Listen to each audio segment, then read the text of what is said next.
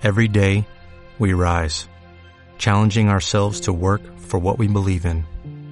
At U.S. Border Patrol, protecting our borders is more than a job, it's a calling.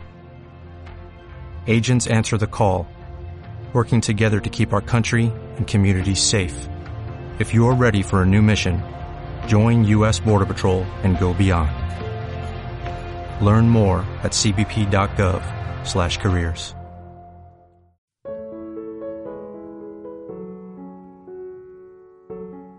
Saludos, soy Alfonso Salvador para 1959 Radio. Hoy tratamos el tema Historia de los centros y departamentos de filosofía.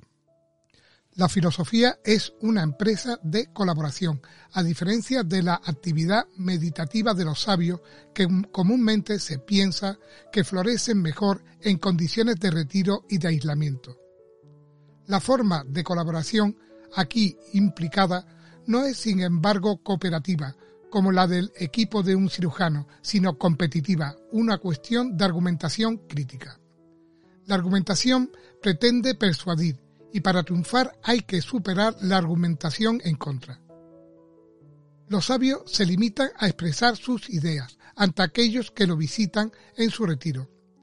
Los filósofos, por tanto, se encuentran en grupo, en, en una amplia medida, como sugiere la abundancia de obras filosóficas compuestas en forma de diálogo.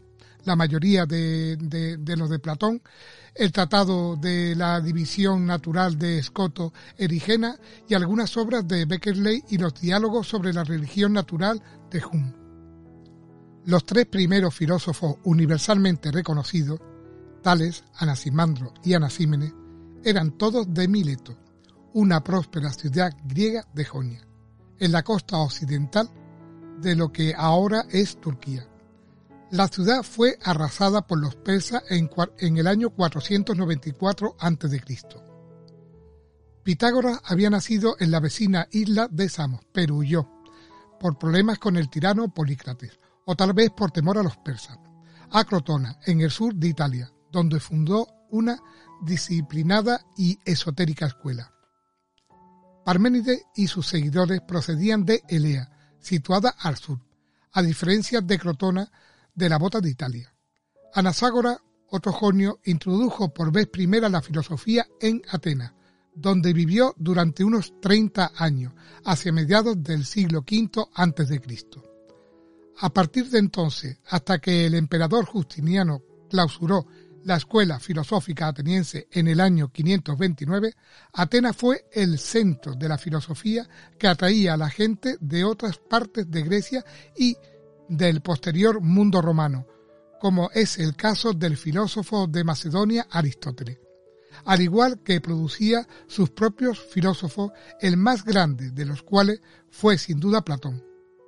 Los escépticos Arcesiliao y Cameades fueron en diferentes épocas cabeza de la academia fundada por Platón. Zenón de Sitio en Chipre y Epicuro procedente de Samos fundaron respectivamente del estoicismo y del epicurismo se establecieron igualmente en Atenas.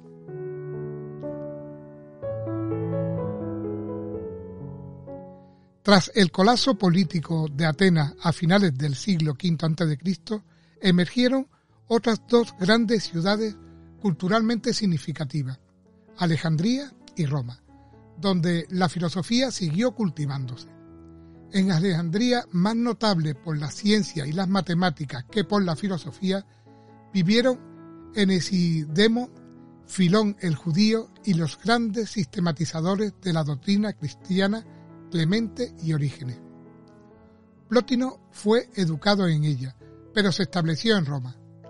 Los filósofos nativos romanos tuvieron un carácter más popular y literario.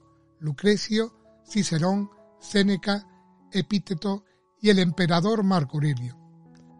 Tertuliano vivió en Cartago y San Agustín cerca de Cartago, pero 200 años después, lo cual hace difícilmente de Cartago un centro filosófico. Pero puesto que San Agustín no abandonó su ciudad hasta haber cumplido los 28 años, tuvo que haber adquirido ya alguna cultura filosófica. Boesio, el último de los filósofos antiguos y el primero de los medievales, pertenecía a una antigua familia romana y vivió en Italia hasta su ejecución decretada por el rey Ostrogodo Teodorico. Entre la muerte de Boesio en el 525 y la activa carrera de San Anselmo en la segunda mitad del siglo XI, la filosofía es una página en blanco, fuera del mundo árabe, probablemente tanto en la realidad como en nuestro conocimiento de ella. La solitaria figura de alguna importancia en estos 500 años es la del neoplatónico irlandés Juan Escoto Erígena. Fue llamado a la corte franca de Carlos el Calvo a finales del siglo IX debido a la reputación de que la civilización cristiana habría sido preservada en Irlanda hasta que los vikingos la destruyeron. La complejidad y profesionalidad de su obra y su conocimiento del griego proyectaron una favorable, aunque no muy informativa, luz sobre el estado de la cultura irlandesa en su tiempo. El aprendizaje fue gradualmente reavivándose al principio de la escuela monástica, como la de York, Fursa y Sangal. De particular interés filosófico es la escuela de Beck, en Normandía, donde Lafranc enseñó a San Anselmo. Los dos eran italianos y los dos ocuparon el cargo de arzobispo de Canterbury. Hacia los comienzos del siglo XII, en torno a los años en que murió San Anselmo, París se erigió en el mayor centro filosófico del mundo cristiano. Guillermo de Champeux, de la Escuela Catedralicia de París, es la primera figura notable. Más importante fue el brillante y carismático Abelardo, que atrajo a la ciudad a un gran número de estudiantes.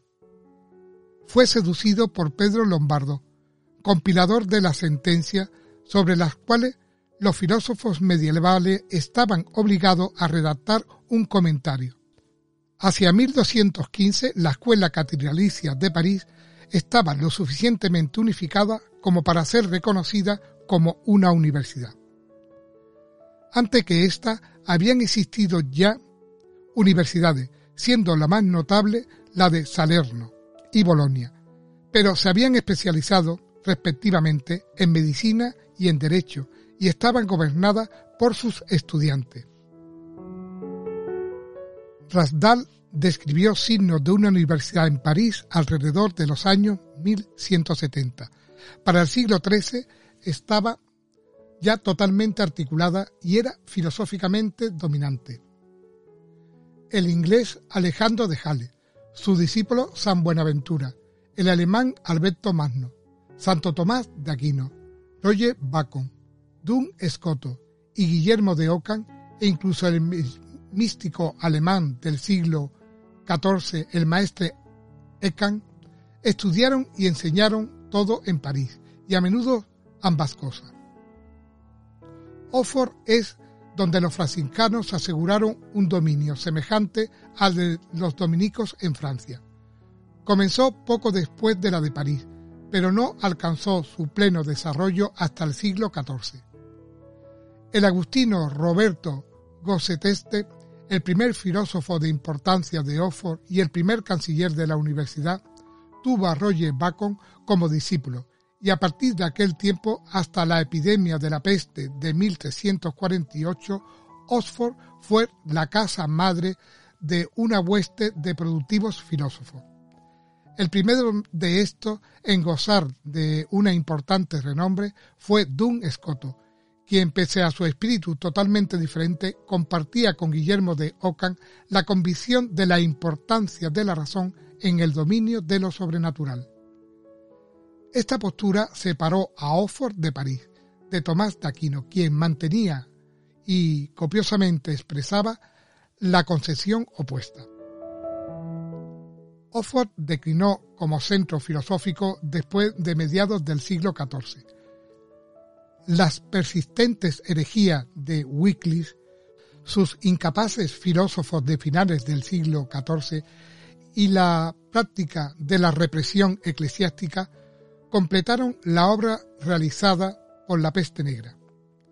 La tradición ocamista sobrevivió en París con John Burridan, Alberto de Sajonia y Nicolás de Oresme. Con Gerson, muerto en 1429, que usó el nominalismo de Ockham para apoyar conclusiones místicas, llega a su fin la primera gran época de la filosofía parisina. El primer centro del nuevo humanismo platónico del Renacimiento fue la Academia de Florencia, fundada a mediados del siglo XV por Cosimo de Medici, bajo la inspiración del bizantino Germisto Pleto y su discípulo el cardenal Besarión, y con Marsilio Ficino y Pico de la Mirindola como miembros más dotados. Durante la primera mitad del siglo XVI, Padua reemplazó a Florencia como centro filosófico de Italia, con sus averroístas aristotélicos y su oponente Pomponazzi, que enseñó allí durante algún tiempo. Galileo fue profesor de matemática en Pauda desde 1592 hasta 1610. Se dio en España una cierta vitalidad filosófica en el siglo XVI, notablemente en Salamanca, siendo sus principales figuras Vitoria y el famoso Suárez, el gran sistematizador del escolantismo. A comienzos del siglo XVI se formó en Oxford un activo grupo de jóvenes humanistas ingleses reunidos en torno a profesor visitante Erasmo, a Cole, a Tomás Moro y Grossi. Sus intereses eran principalmente teológicos y pasaron diez años sus miembros se dispersaron en diferentes direcciones. Durante la mayor parte del siglo XVI no hubo ningún centro filosófico digno de nota. Los espíritus acababan preocupados con la violenta consecuencia de la reforma protestante. Desde entonces hasta mediados del siglo XVIII en Alemania y en Escocia y hasta mediados del siglo XIX en Francia y en Inglaterra, las universidades llevaron una vida fundamentalmente aletargada. Los filósofos interesantes eran todos independientes hombres de letra, pero hubo algunas agrupaciones informales significativas. La más eminente de ellas fue el círculo del abate Mersenen, que fusionó como correa de transmisión entre Descartes, Pascal, Gassendi, Arnaud y Jover, consiguiendo de estos tres que escribiesen comentarios críticos sobre las meditaciones de Descartes.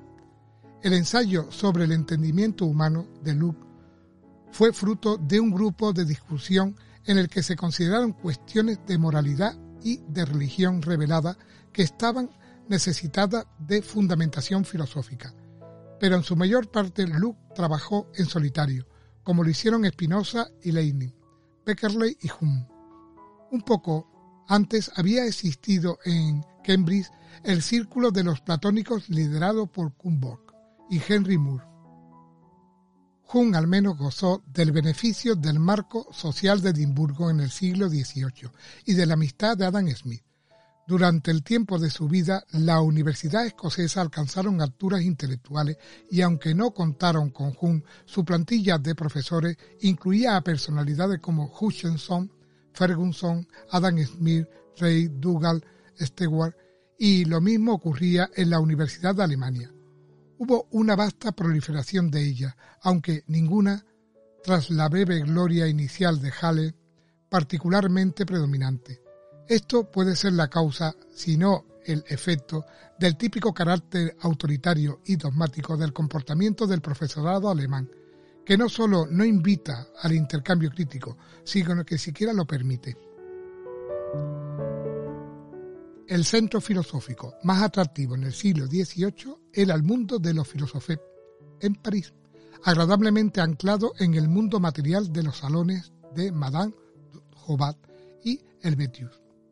De Jobat y Diderot eran los elementos filosóficamente más sustanciales del grupo, en diferentes grados. Voltaire y Rousseau se hallaban espiritual, y la mayoría de las veces físicamente remoto. Los contemporáneos Club de Copa de Edimburgo realizaron un servicio similar en, eh, en un modo incluso más filosóficamente marginal. En Inglaterra, el círculo en torno a Bertrand, animados por John, Smith, John Mill y culminando con John Stuart Mill, representan un género de salón más austero. Es notorio que Kant pasó su vida entera en Siberia, espiritualmente en Königsberg. Fichte y Hegel estudiaron en Jena y en Berlín. Schelling estuvo también una estancia breve en Berlín y Schopenhauer fue aún más breve. Schleiermacher desarrolló su actividad en Berlín a lo largo del entero periodo hegeliano. A partir de mediados del siglo XIX hay una diáspora de filósofos alemanes hacia todas las universidades del país. Lotzer estuvo en Contiga, donde Herbert había terminado su carrera. Cohen y Nator se trasladaron a Masburgo. Winterbank y Riske se instalaron en Heidelberg y dirigieron las dos escuelas neocantianas. Dudley y Cassieri terminaron ambos en Berlín, tras diversos vagabundeos. Esta organización monádica de la filosofía continuó en el siglo XX con Husserl en Göttingen y luego en Friburgo de Brigovia, donde su discípulo Heidegger lo suplantó. A mediados del siglo XIX, cuando la filosofía alemana estaba totalmente profesionalizada, se iniciaban los primeros pasos en esa misma dirección en Inglaterra y en Francia.